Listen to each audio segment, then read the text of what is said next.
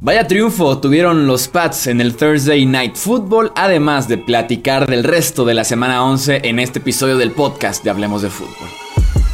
Hablemos de fútbol, hablemos de fútbol.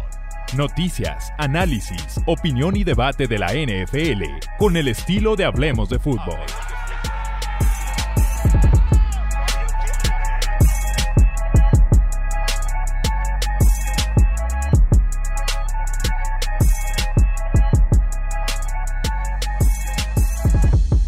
¿Qué tal amigos? ¿Cómo están? Bienvenidos a un episodio más del podcast Hablemos de Fútbol. Yo soy Jesús Sánchez, un placer estar ahí con ustedes. Tenemos que platicar de vaya palizón que se llevó los Falcons este jueves por la noche. Vaya palizón que se llevó Tony en el tema del fantasy. Ahorita les voy a explicar el mismo por qué.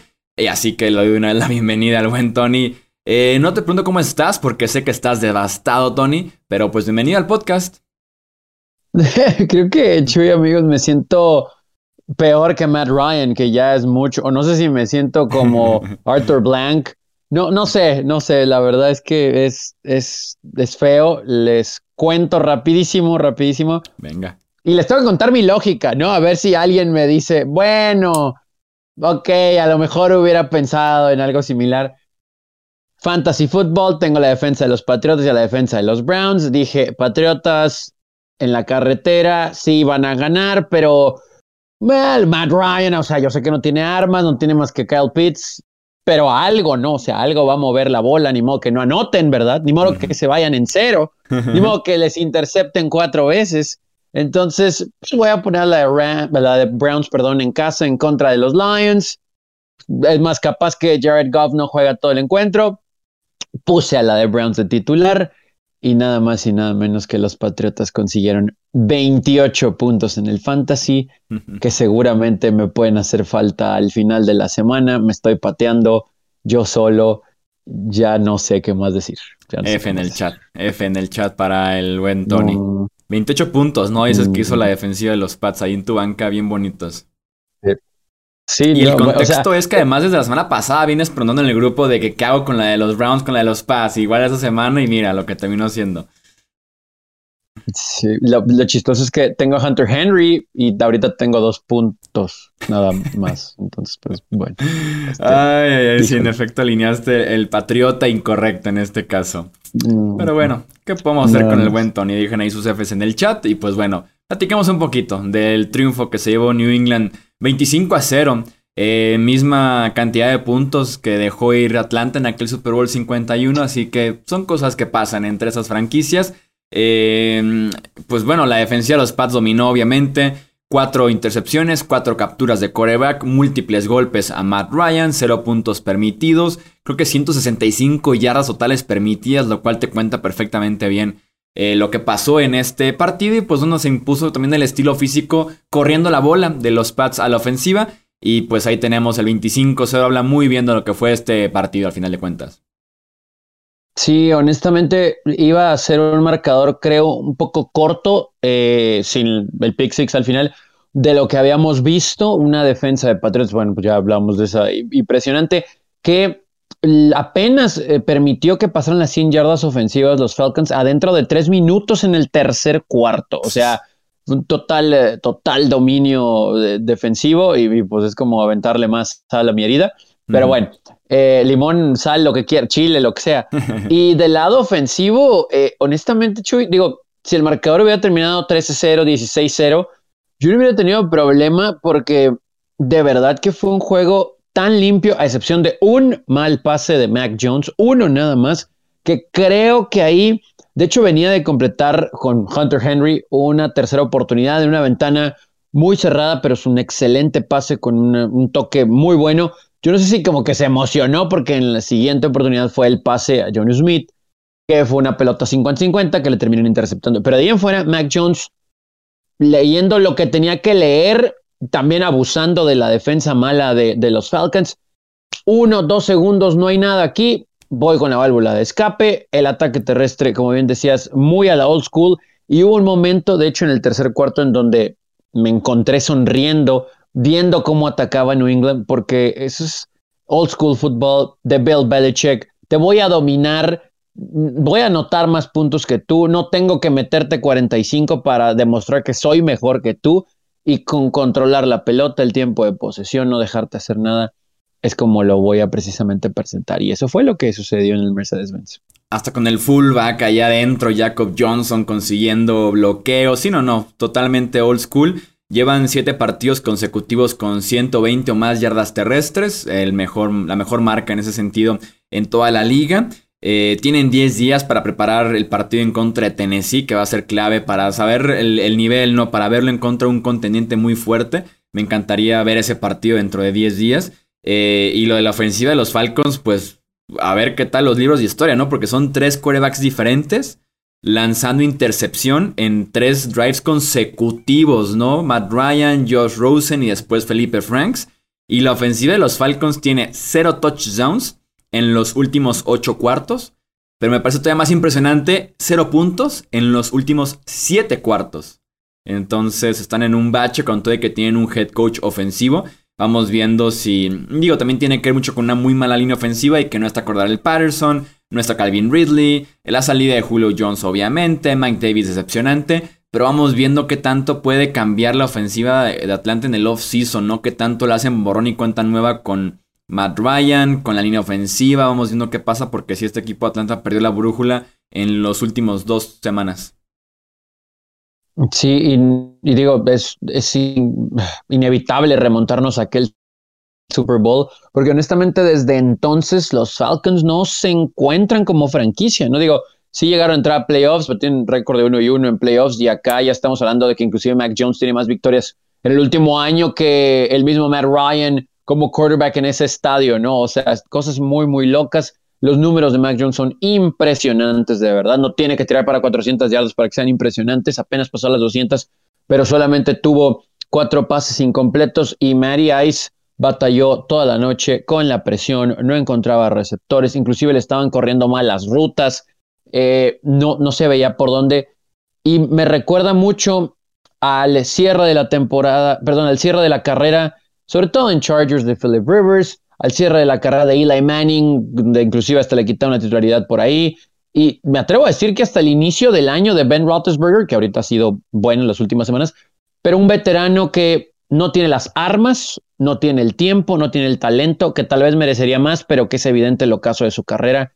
Y, bueno, hoy hasta lesionado, ¿no? Salió de encuentro. Vamos pues con el resto de la semana 11 porque es una semana en la que tenemos muy buenos partidos, la verdad. Empezando creo yo en Kansas City, Arrowhead Stadium, Cowboys en contra de los Chiefs. Un equipo que ha sido dominante prácticamente todo el año, este equipo de Dallas, mientras que Kansas City mostró su mejor versión hace siete días en Las Vegas. Entonces va a ser bien interesante quién se puede imponer en este partido entre dos excelentes quarterbacks, dos muy buenas ofensivas, por lo menos con esa City la, última semana en contra de los Raiders. ¿Cuál es tu clave de este partido, el de Dallas en contra de Kansas City?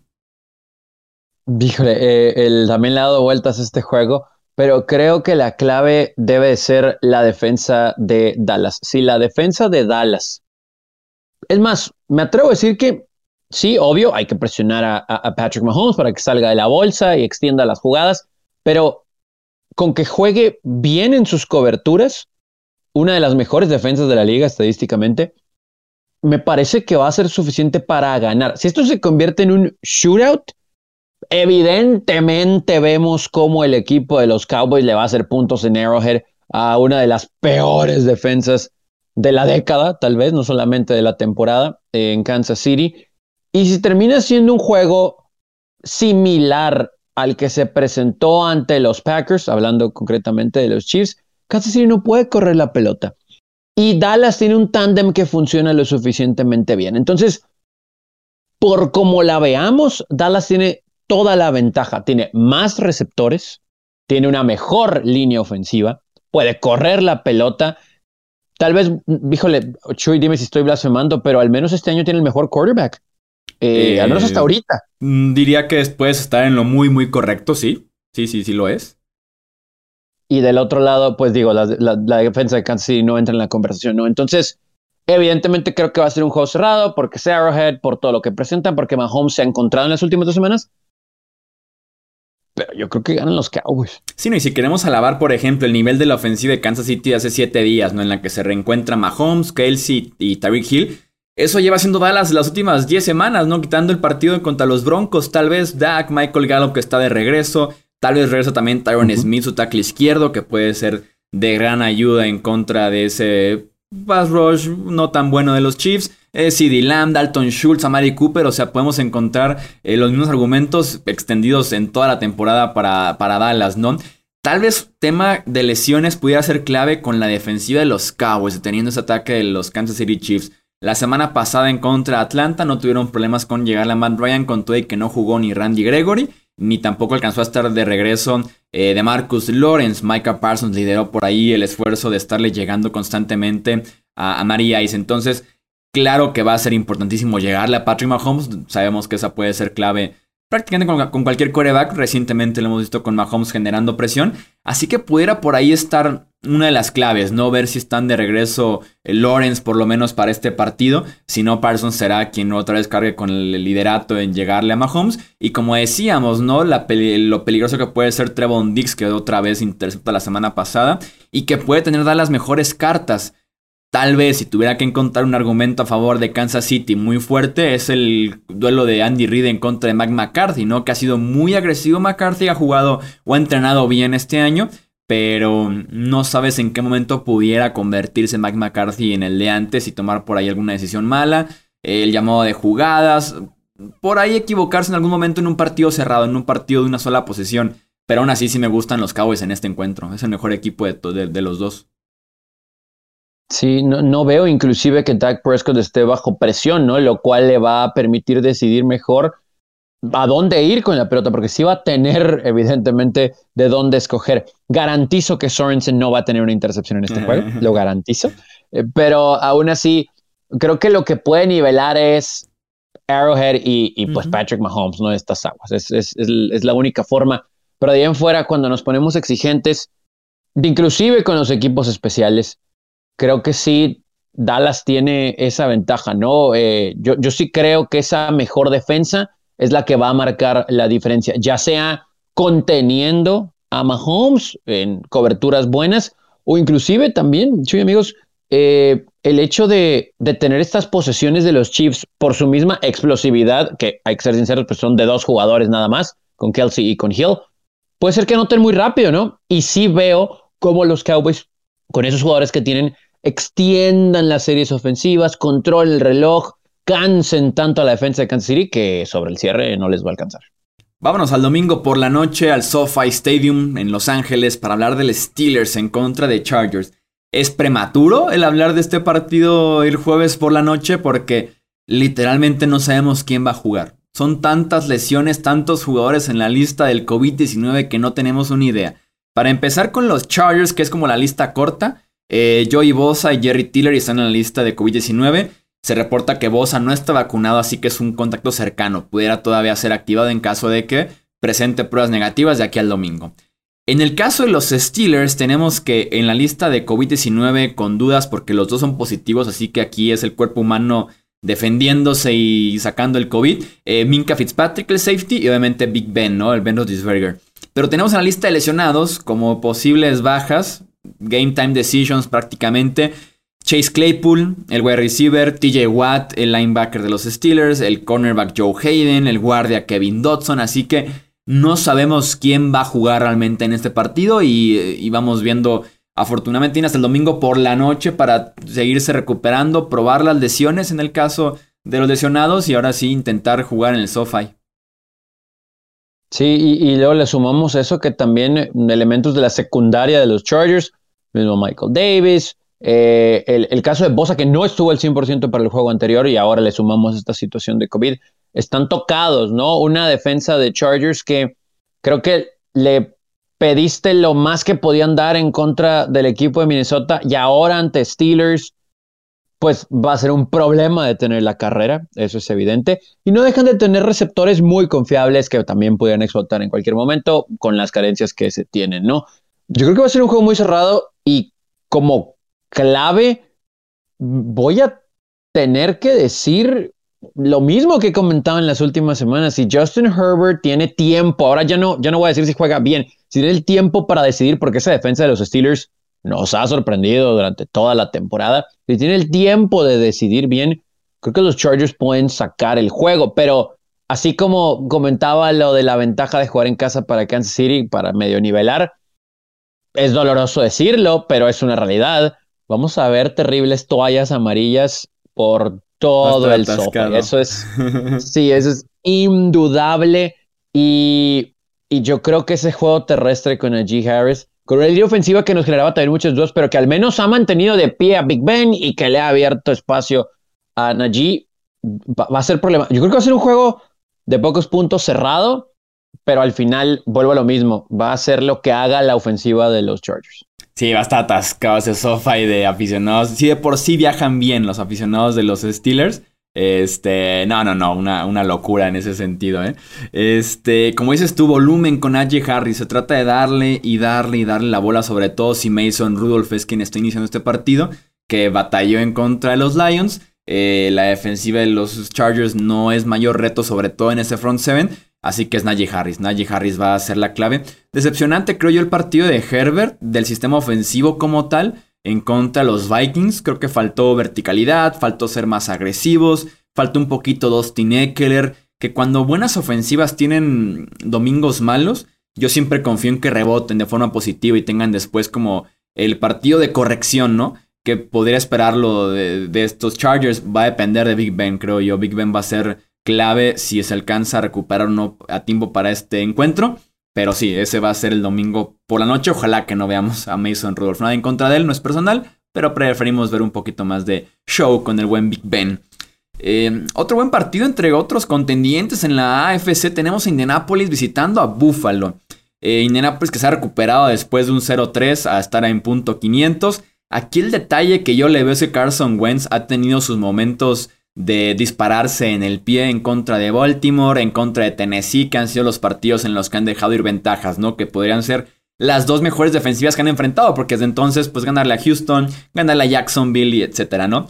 Y contra esta defensiva de los Bills, que ha sido realmente buena este año y que especialmente ha hecho que corebacks medianos se vean ridículos o corebacks muy malos como Mike White, por ejemplo, se vea todavía peor. Eh, me preocupa el tema con Carson Wentz eh, porque es muy susceptible a equivocarse con defensivas agresivas, a cometer el error clave y me da esa impresión en contra de este equipo de los Bills.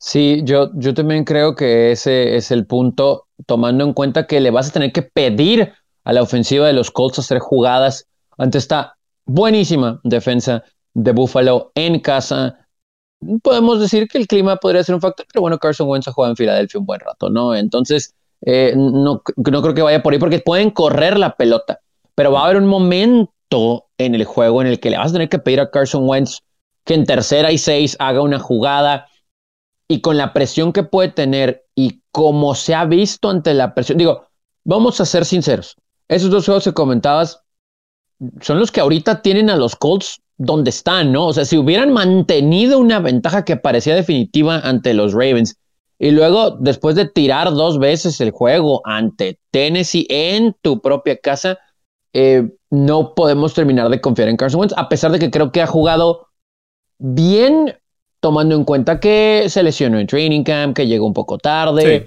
que también tardó en encontrar ritmo y al final del, del, del momento estamos hablando de un equipo que está en 500 a la mitad del camino. Ok, está bien pero también nos ha dado a conocer Carson Wentz con este mismo de los, equipo de los Colts, que no ha podido dar ese pasito para poder confiar en él. Entonces, cuando le sumas estos otros factores con un equipo de Búfalo, yo digo, la victoria de la semana pasada creo que todos los teníamos, todos la teníamos cantada, pero creo que sí tienen que regresar a ese camino de que no nos generen dudas después de ciertas derrotas que han tenido.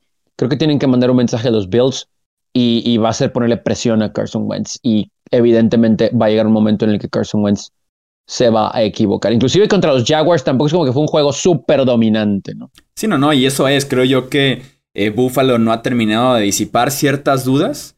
Eh, como yo siempre he dicho en la temporada, no le han ganado a nadie. Prácticamente no le han ganado a nadie. O sea, se han aprovechado es tener muy buenas estadísticas, muy buenos rankings, analíticas y demás, ganándole por paliza a Dolphins, a Washington, a los Texans, otra a los Jets recientemente, otra vez a los Dolphins. Realmente no le han ganado a nadie estos Bills. Y esta defensiva de los Colts se le da un buen enfrentamiento, creo yo, porque puede enfrentar su nulo juego terrestre. Leonard es lo suficientemente atlético como para correr a la par de George Allen en el caso de que quiera escapar de la bolsa, conseguir eh, optativa, RPO y demás. Y la defensiva cubre bien atrás, es una defensiva sólida de los Colts, entonces yo esperaría que esto se mantenga cerrado. Creo que en ese sentido puede ser un buen partido entre posibles rivales otra vez en postemporada, hablando de enero. Pero me sigue pesando un poquito el tema de Wentz en contra una defensiva así de buena y así de agresiva como es la de Buffalo. Sí, totalmente, ¿no? Y, digo, eh, seguramente por, por los jugadores que tienen, el, obviamente como el líder Taylor de este ataque terrestre de los Colts, podrán recaer en él, pero insisto, ¿no? Sí, sí van a tener que esperar en algún punto del juego en el que Wentz les haga una jugada. Y del otro lado, pues yo creo que Josh Allen tiene que ser un poquito más consistente. Y tal vez suena mal cuando hablamos en general de lo que ha sido la temporada, pero hablabas ahorita de las victorias. Las derrotas son las que nos han dejado pensando, la forma en que perdieron ese juego contra Jacksonville, eh, sigo teniendo en la mente la derrota en contra de Tennessee, que, ok, es el mejor equipo de la conferencia, pero también tenías la oportunidad de haber ganado. Entonces, hay detallitos. Creo que sí sigue siendo el equipo a vencer Buffalo, pero en esta segunda parte de la temporada nos tienen que demostrar por qué seguimos pensando eso, ¿no? Entonces, creo que puede iniciar en casa contra un contendiente o contra un muy buen equipo, así que tienen, tienen que demostrarlo en Buffalo. De hecho, hoy por hoy Buffalo es quien es el favorito según Las Vegas para ganar el Super Bowl. Obviamente toman muy en cuenta el hecho de que la americana tiene menos contendientes como en la nacional, el hecho de que tienes el 50% de la liga como para pasar más sencillo al Super Bowl y a partir de ahí pues lo puedes ganar. Pero sí, Buffalo hoy por hoy es líder en apuestas, el mejor momio, el que te da para el Super Bowl. Eh, vamos con ronda de Chuy, también, eh, ah, Nada más antes de pasar al siguiente, eh, pues volteamos a ver los standings del este hoy. Y Buffalo, o sea, ya tiene cosas de qué preocuparse, ¿no? Eh, no lo hoy en segundos, ¿no? Pero sí, así que y en, los siguientes cinco juegos se van a ver dos veces ante los Patriots. Así que vamos a ver que tomen ritmo, ¿no? Porque estos Patriots, pues parece que, que sí son de verdad. Sí, totalmente. Eh, totalmente, ¿eh? Vamos con la ronda un poquito más breve de los partidos. Aún así son partidos bien interesantes. Green Bay en contra de Minnesota. Eh, el récord de los Vikings 4-5 tal vez no te dice el 100% de la historia porque es un equipo que, lo mencionaba en los Power Rankings, el único equipo que ha liderado por 7 o más puntos cada partido este año son los Vikings. Son los Vikings y con todo y eso tienen récord perdedor porque también son los Vikings. La defensiva de Green Bay es un reto especial. Vienen de tener un muy buen partido a la ofensiva. Este equipo inmenso, sobre todo bien agresivos. Kirk Cousins, de hecho, estaba viendo Pro Football Focus es líder de la NFL, es el coreback 1, hablando solamente calificación, lanzando la bola. Passing rate, Kirk Cousins número 1 de la NFL. Habiendo dicho eso, confío en Kirk Cousins en un partido clave en el norte en contra de Green Bay y esa defensiva. ¿Tú, lo, tú mismo lo dices con la cabeza? Absolutamente no. es, es también, tal vez podemos ser injustos aquí y en otros lados porque Kirk Cousins tiene 16 touchdowns, 5 intercepciones. Es de los mejores quarterbacks en, números en esta temporada. Pero ¿cuántas veces hemos dicho es de los mejores quarterbacks? Punto. Eh, en este año. No lo hemos dicho, es que no lo hemos dicho. Y es un motivo. El récord, sí, tal vez no es todo su culpa. La defensa tiene que ver, a pesar de que ha mostrado destellos. Pero al final del día, cuando ves Vikings 4-5 ¿qué tanto más podemos sostener el argumento de lo que hemos comentado en el último mes? El mejor equipo de la liga con récord perdedor. Pues entonces, pues es que es un equipo con récord perdedor, ¿no? Eh, quiero confiar en los Vikings, les quiero el beneficio de la duda, pero como lo mencionas, en un juego, en esta ocasión, divisional, ante los Packers, contra Aaron Rodgers, ¿cómo? ¿Cómo? O sea, de verdad, aunque sea en Minnesota, no vemos cómo. Sí, no, y tal vez en cuestión de hablando solamente del nivel en el campo, tal vez, voy a decir una barbaridad, tal vez no están tan lejos. Y de hecho que hasta en Las Vegas, hasta la, línea uh. está que tú dices, ¿qué? Eh, como para no creerse, tomando en cuenta que es un 8-2 en contra de un 4-5 en ese sentido. ¿Cómo, ¿Cómo, está la línea? Pero me acuerdo haberla visto muy cercana. Me acuerdo haberla visto muy, muy cercana a favor de Green Bay. A ver, la línea aquí está. Un punto y medio. Es prácticamente un pick. Un punto y medio a favor de Green Bay según lo ve Las Vegas. No están tan lejos estos equipos. Pero son los Vikings. Se las van a idear para perder seguramente, ¿no? Sí, es que es lo que decíamos. Ok, tal vez Kirk Cousins puede tener esos super números, pero el ejemplo más grande es la forma en que volaron el juego en contra de los Ravens y cómo han batallado para ganar otros juegos, ¿no? Entonces, que al final del día suman solo cuatro y están fuera de puestos de playoffs, ¿no? Entonces, Minnesota tristemente encuentra formas de perder, ¿no? Y, y ok, todo el crédito la semana pasada del triunfo en contra de los Chargers, etcétera, pero no podemos terminar de confiar en este equipo. Cincinnati en contra de Las Vegas, dos equipos que se están hundiendo, que empezaron muy muy fuerte, cada quien líder de su división y han sido desastrosos los últimos por lo menos 15, 21 días para estas dos franquicias.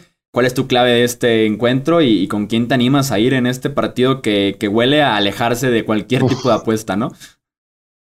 Sí, sí, aquí de verdad ni, le entre, al menos de que de veras este, le sobre el dinero, ¿no? Y no, no hay problemas en caso de que lo pierda.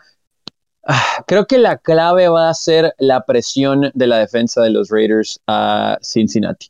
Si la defensa de los Raiders puede llegarle a Joe Burrow lo suficiente como para, pues ahora sí que sacarlo de su zona de confort, como le pasó en contra del equipo de los Browns, creo que puede ser suficiente para que los Raiders saquen el juego. Tampoco, insisto, no estoy hablando de un dominio ni demás, pero me remonto a ese fumble de Deshaun Jackson, que en esa serie ofensiva los Raiders le hubieran hecho un juego de tres puntos, o bueno, de, de siete por lo menos. Y tal vez la historia hubiera sido diferente, diferente porque después se desmoronaron. Aquí, el juego siendo en Las Vegas, si logran ahora sí que arreglar esos detalles que tuvieron defensivos ante los Chiefs en contra de una ofensiva diferente, pero que también tiene armas. Joe Burrow tiene muy, buenas, muy buenos receptores, tiene un juego terrestre. Si hay presión para Burrow, creo que los Raiders se pueden beneficiar de eso. Tal vez por ahí un turnover que les deje el campo corto y puedan traducirlo a puntos, pero tampoco veo un juego de muchos puntos. ¿eh? Sí, no, no, está, está cerrado. Yo tal vez lo vería como el otro lado del balón, el hecho de que la defensa de Cincinnati, desde que dio muy buenos partidos, vino poquito para abajo. Le permitió a Mike White a los Jets 34 puntos, después 41 puntos a Baker Mayfield y esos Browns. Entonces, híjole, no, no sé qué tanto confiar en esta, en esta defensiva de Cincinnati. Ahora viene de semana de descanso, lo cual puede representar algo muy importante. Y el partido es prácticamente un pick. Abrió como pick y recientemente Cincinnati menos un punto eh, favorito, pero ese partido es en el Allegiant Stadium de Las Vegas. Eh, Arizona en contra de Seattle, partido divisional importante. Todo indica que Kyler Murray regresa después de dos semanas de estar ausente. 1-1 en esos dos partidos. Ahora sí está entrenando. Se espera, insisto, que esté de regreso Kyler Murray. Eh, si sí lo está, de todos modos ya estaba ganando desde la bolsa de protección, como para que le afecte realmente esa lesión de tobillo, que la siga rehabilitando y más en contra de una defensiva de Seattle que lleva un mes jugando bastante bien, pero que Arizona con Murray de regreso eh, debería seguir ganando partidos como lo estaba haciendo, como iba invicto hasta que se lesionó en contra de Green Bay, que pierden ese partido.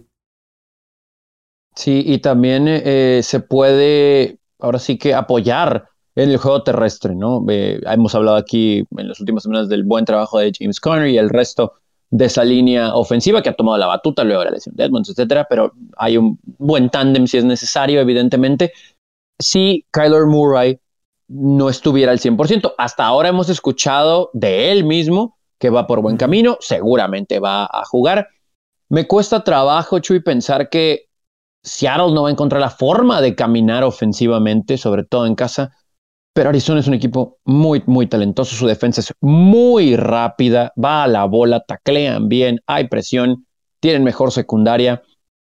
Creo que es, Arizona. Pero voy a decir que la clave como tal es si este equipo de los Cardinals pueden tener un juego terrestre dominante, le va a abrir el espacio a Kyler Murray y sus jugadas y game over. Las Vegas siempre sabe lo que hace. Este partido inició Seattle favorito por dos puntos. Desde que Murray tenía pinta de que sí jugaba, ahora Arizona es favorito por esos mismos dos puntos. Entonces, Las Vegas siempre sabe lo que está haciendo en temas de lesiones. Eh, Monday Night Football, interesante creo yo entre Giants y Buccaneers. Me sorprendió saber que Daniel Jones tiene marca de 0-7 jugando en partidos de prime time. O sea, es un mini Kirk Cousins en ese sentido. Vamos viendo si se quita aquí esa mala racha encima.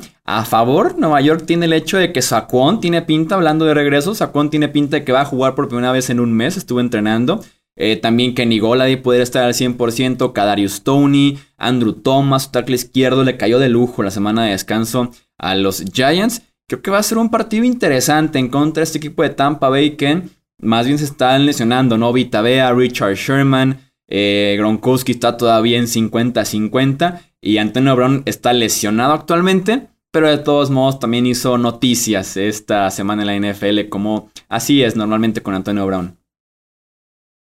Sí, se dio a conocer por un ex cocinero que estuvo con él trabajando, eh, que le declaró a un diario de Tampa Bay que le había enseñado o le había comentado y le había enseñado su novia o bueno, su pareja eh, en turno, una eh, como un comprobante de vacunación, una cartilla de vacunación de los que se dan a conocer en Estados Unidos, pero que era falso y que se lo había presentado Antonio Brown para poder jugar. Ya se expresaron los Buccaneers ante el hecho, ya hicieron público un comunicado en el cual dan a conocer que no hubo ninguna irregularidad en sus eh, presentación de papeles, etcétera, en la misma investigación de los Bucks cuando surgió este caso. Yo creo que todavía no termina esta situación, Chuy. No. Pero. Hasta el abogado de Brown ya salió a decir que, que su cliente le dijo que sí. Pero no sé si eh, seamos a veces honestos con los abogados al 100%. Este, pero si según el abogado sí está vacunado, la NFL va a investigar. Y en efecto, esto es multa o hasta suspensión, ¿eh? Cualquier tema de estos. Sí, o sea, ya sabemos lo que pasó con Rogers por no decirlo. Imagínate ahora presentar un documento falso y mentir a la liga y al equipo.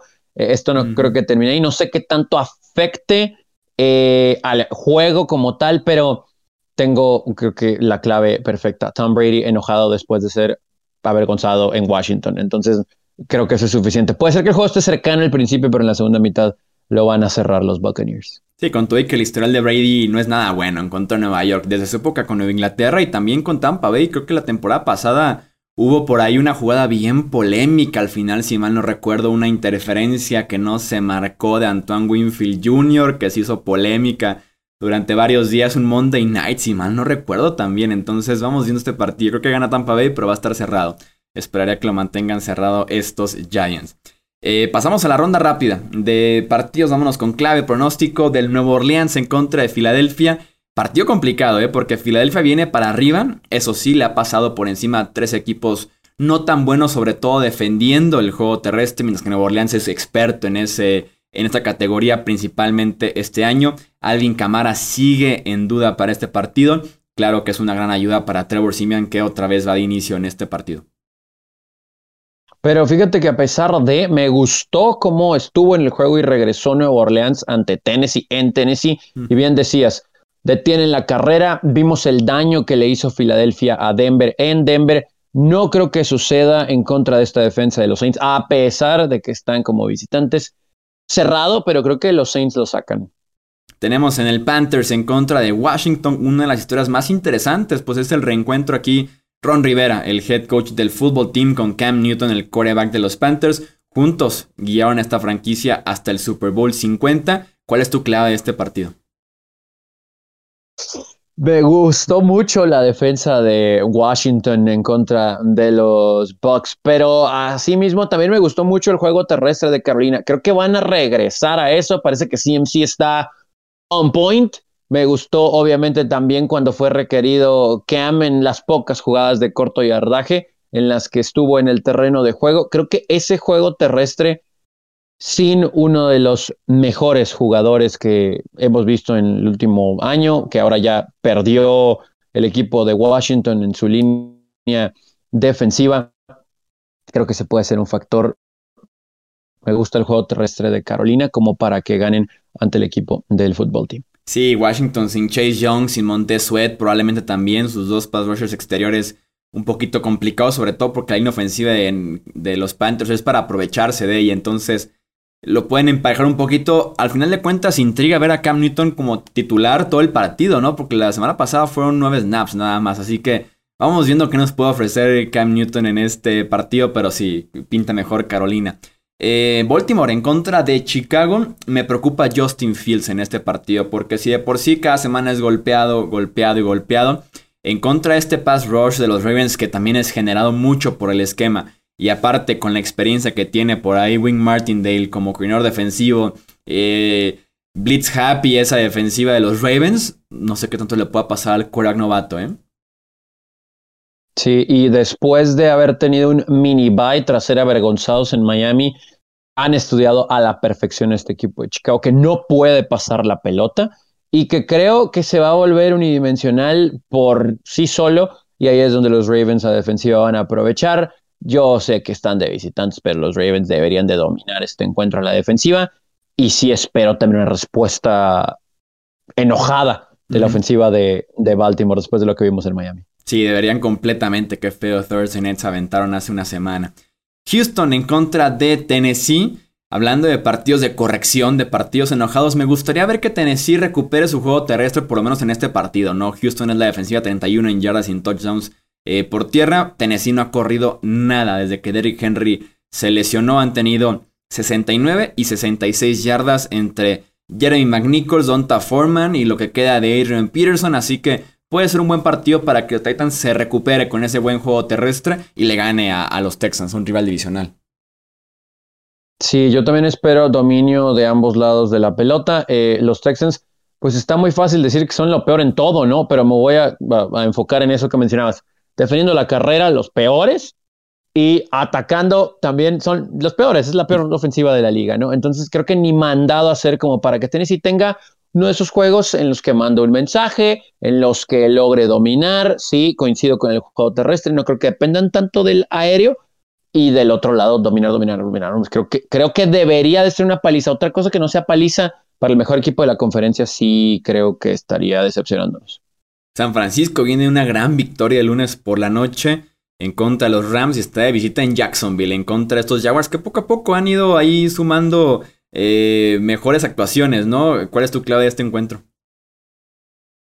Yo creo que otra vez la presión que pueda tener la defensa de los 49ers en contra de este joven quarterback, eh, Lawrence, y obviamente el resto de los jugadores que sí hemos visto ligera mejoría de los Jaguars, pero ¿por qué no hemos visto a los 49ers jugar así? Entiendo lesiones, entiendo. Pero ¿por qué no hemos visto jugar a los 49ers así como lo hicieron en contra de los Rams? Esos son los 49ers que hemos estado esperando desde el año anterior. Y, y creo que van a ir a Jacksonville a ganar por eso, por su defensa, que evidentemente les va a ayudar también a tener series cortas, campo corto que recorrer y le va a facilitar el juego terrestre primero a los 49ers y cuando Jimmy G con play action pueda encontrar a Kittle, a Divo Samuel en trayectorias cruzadas, va a ser muy difícil para esta defensa de los Jaguars de tener. Para Trevor Lawrence, cuando no son golpes tras golpes, son drops tras drops de sus receptores, la ha pasado mal en ese sentido.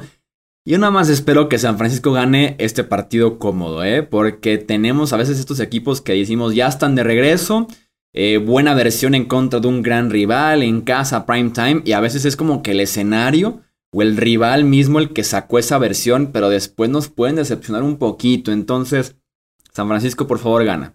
es Jacksonville. Gana y mantente ahí en la pelea, porque son capaces de perder. Los conozco que son capaces de perder este tipo de equipos, sobre todo Kyle Shanahan. Así que los dejo ahí sobre la mesa. Eh, hablando también de, partidos que pueden estar disparejos, Detroit en contra de Cleveland. Eh, Tim Boyle, al parecer, va a jugar como quarterback de los Lions, ¿no? Eh, Jared Goff, lesionado del oblicuo, lo podría dejar fuera de este, de este partido. Por ahí leí un comentario muy bueno que nos dejaron en YouTube, un poquito de chiste de esta misma situación, que decía, así como aficionados de Detroit, dos puntos, ya no queremos ver a Jared Goff, ¿no?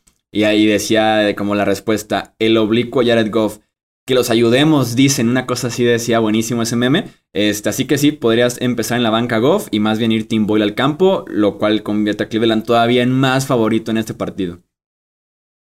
Ojalá, porque necesito que la defensa de los Browns me ayude en el fantasy para no sentirme tan mal.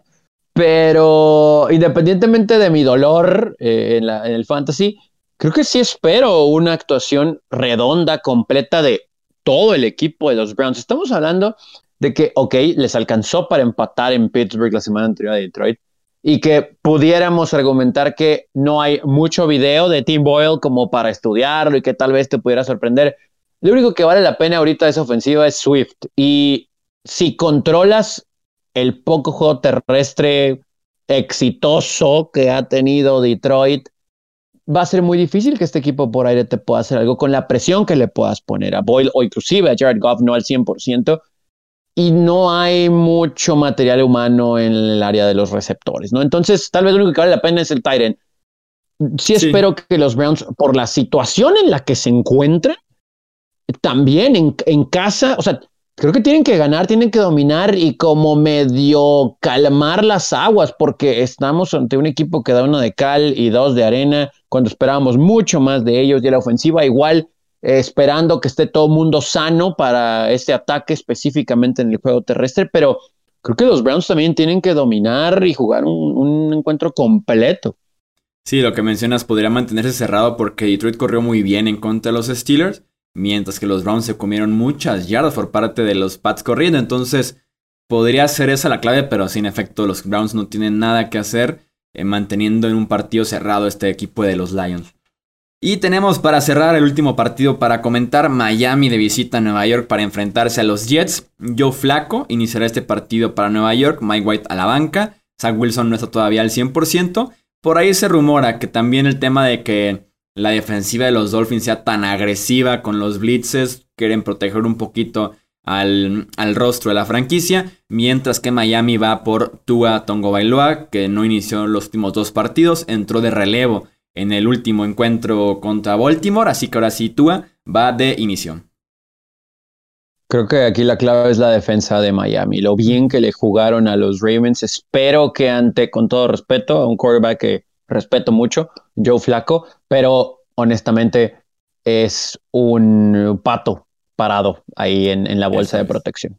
Entonces, eh, espero presión, espero también que si bien es, es, un viejo lobo de mar, haya un montón de coberturas que tal vez tarde un poquito en descifrar para que cuando llegue la presión decida mal y tal vez lance una o dos intercepciones Hemos visto el declive de Joe Flacco en las últimas temporadas. Prueba de ello es que lo hemos visto en tres equipos en los últimos años. Bueno, cambiar tres veces.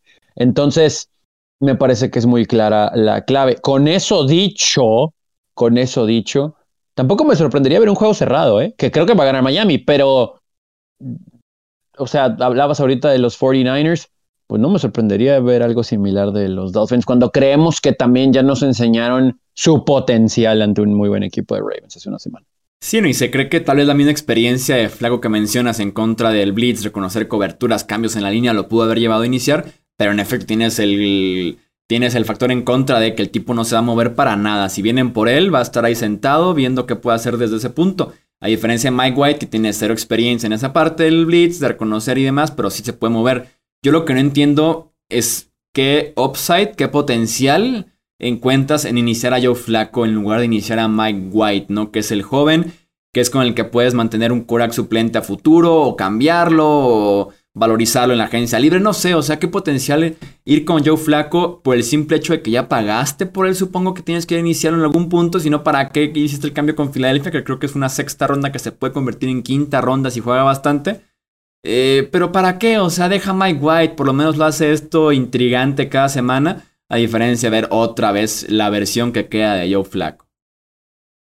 Y fíjate, en eso que comentas, creo que lo complemento con la forma en que ha manejado esta y otras situaciones Robert Saleh, que creo que han quedado ahí mucho a, a desear porque, digo, mucho le pueden decir de su defensa, también entendemos que no hay tanto con qué trabajar, eso es una realidad, sin embargo, creo que se ha equivocado en declaraciones y lo vuelve a hacer con esta decisión que va ligado a lo que dijo de Mike White. Lo defendió como loco hace unos días, solamente para que después dijera que va a la banca y va con Joe Flaco. Por lo menos respáldalo, entendiendo que no tienes nada.